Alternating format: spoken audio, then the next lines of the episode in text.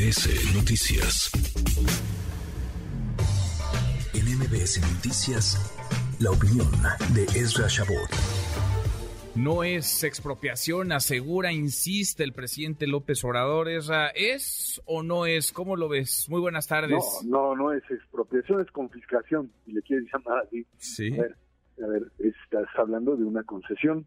O sea, imagínate que mañana pues, decide, no, no quiero decir, de, ahí hay otras concesiones que están ahí, de radio, de televisión, de todo eso. Y que mañana diga el presidente de la República, pues que fíjese que tenemos como prioridad que exista otra pues, red mucho más importante pues, de interés público y por lo tanto las concesiones se retiran de un día para otro. Eh, concesión, sí, por supuesto es parte del, de una, una propiedad o un privilegio que tiene el Estado. eh, cuando tú le otorgas una concesión a un privado, eh, tiene ciertas, eh, de, digamos, eh, límites a partir de los cuales el privado funciona y la responsabilidad del propio Estado para pues, garantizar que se que funcione. De lo contrario, tú sabes quién le va a entrar a invertir en este país en estas condiciones, quién, bajo qué principios, en donde de un día para otro, porque pues eh, simple y sencillamente esta línea ferroviaria pues eh, está en medio de un proyecto que hay que, y esto es importante cuando se habla de expropiación o ocupación temporal, que no existe en la medida, esto es un asalto en despoblado, que vienen y te toman y te asumen que, pues, fíjese que ahorita voy a tomarlo porque lo necesito, ya luego veremos cómo nos arreglamos. Eso es, ese es un manotazo, no estás hablando tú de una medida legal tomada. Están tomando, Sí, sí, sí. ¿Quién va a querer arriesgarse, invertir su dinero si te van a mover las reglas a la mitad del juego? Ni siquiera las reglas y las decisiones van a cambiar porque alguien así considera que es mejor eso. Ahora, además, el presidente López Obrador es muy transparente. Se le dice, no es pleito con Germán Larrea, como no es pleito con Germán Larrea, pues trae el pleito con Germán Larrea desde hace años Sí, con Grupo México. sí, sí. Con Aunque que- Larrea estuvo, te acordarás, es hace unos días en Palacio, en Palacio Nacional por este tema, presumimos, de la compra-venta de, de Citigroup, de Citibanamex. es que no le quedó, a ver, yo creo que al presidente López Obrador no le quedó de otra. O sea, no hay otro comprador para Citi, para no hay otra, no, no hay otra, eh, otro consorcio en las condiciones en las que está y lo que la propia empresa quiere vender o puede vender, que no sea la REA o Grupo México en este momento. Ya no había de otra. Eh, ahí están las condiciones, etcétera, y eran, pues así se va a hacer, eh, pueden decir pues, para pagar impuestos y el, las, las, las, la- la- las propiedades, los recursos que tiene y, la, y todo lo que implica el acervo cultural banamex en México, etcétera, pero finalmente se lo queda un adversario del presidente de la República. Y la respuesta inmediata, por supuesto, es en un quid pro quo, o sea, una cosa por otra violenta, es perfecto, nada más que en el tema Ferrosur, en el tema finalmente de lo que él posee como pues eh, concesiones, aquí ya no, esta vieja negociación donde acuérdate que muchos, muchos empresarios quisieron entrar en el tema de la conexión en el transísmico, tanto que por lo que implica en, en el transísmico mismo, como para la conexión con dos bocas, como para el tema del tren Maya, y la respuesta ha sido no, aquí no entra ya el sector privado. Y bueno, si no entra el sector privado, está bien, es una decisión de Estado, pero lo que sucede es que en medio hay ahí toda una infraestructura hecha, invertida, armada por la iniciativa privada.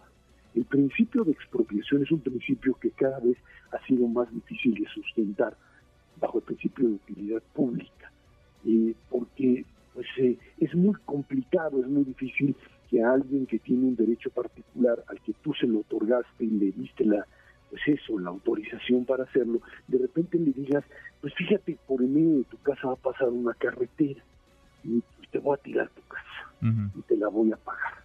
Eh, sí, ahí está, es un debate muy grande, pero ya en los estados modernos, contemporáneos, este tipo de cosas no se manejan así. O hay una negociación en donde esto, digamos, se produce como una compra, como un elemento pactado, o lo otro, pues no, no funciona. Muchas de las expropiaciones, digamos, acuérdate, Manuel, de ingenios azucareros en tiempos de Fox, se cayeron, se cayeron, terminaron siendo devueltos a, a sus originales extraordinarios porque el principio, según la Corte de Utilidad Pública, terminó no estando justificado.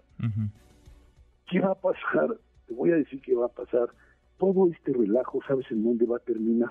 Va a terminar en la Suprema Corte. Pues todo, todo termina en la Corte ahora, es Todos los caminos llevan a la Corte.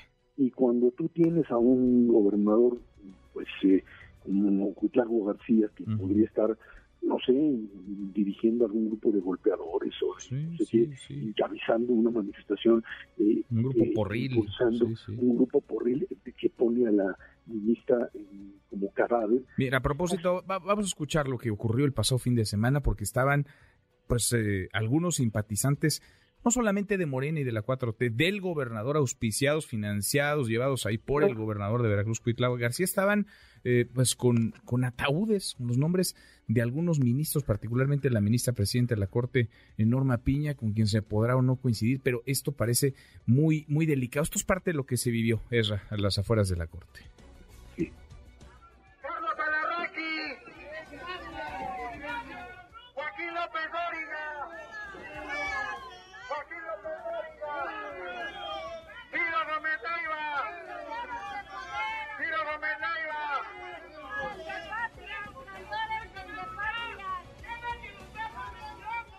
Y así, así estuvieron las prostitutas de la información, dicen algunos, no miden sus palabras, estoy seguro, o quizá eso realmente piensan, eso realmente quieren. Un abrazo, por supuesto, solidario a Joaquín, a Joaquín López Dori, a Ciro Gómez Leiva, a Carlos Alarraqui, a todos los eh, periodistas agredidos, amenazados por esta eh, turba, Susana Oresti. Pero es el, es el tenor, es el tono que utilizan algunos y no debemos dejar pasar nunca un amago, un atentado, un ataque contra contra la libertad de expresión, Esra, porque eso quieren, eso quieren, eso buscan, acallar a voces críticas. Pero Cuitlava García los, los, los cobija, los respalda y luego oye el presidente apapacha a Cuitlava García. Así es, porque finalmente de lo que se trata es de interpretar, eso es lo que hace Cuitlava García, lo que hizo Salomón Jara apoyando a Claudio Sheinbaum en Oaxaca. Hay que entender otros tratan de descifrar cuál es el lenguaje presidencial, qué es lo que quiere el presidente, y pues van sobre eso y creo que ahí la responsabilidad está directamente en la presidencia de la República. No se puede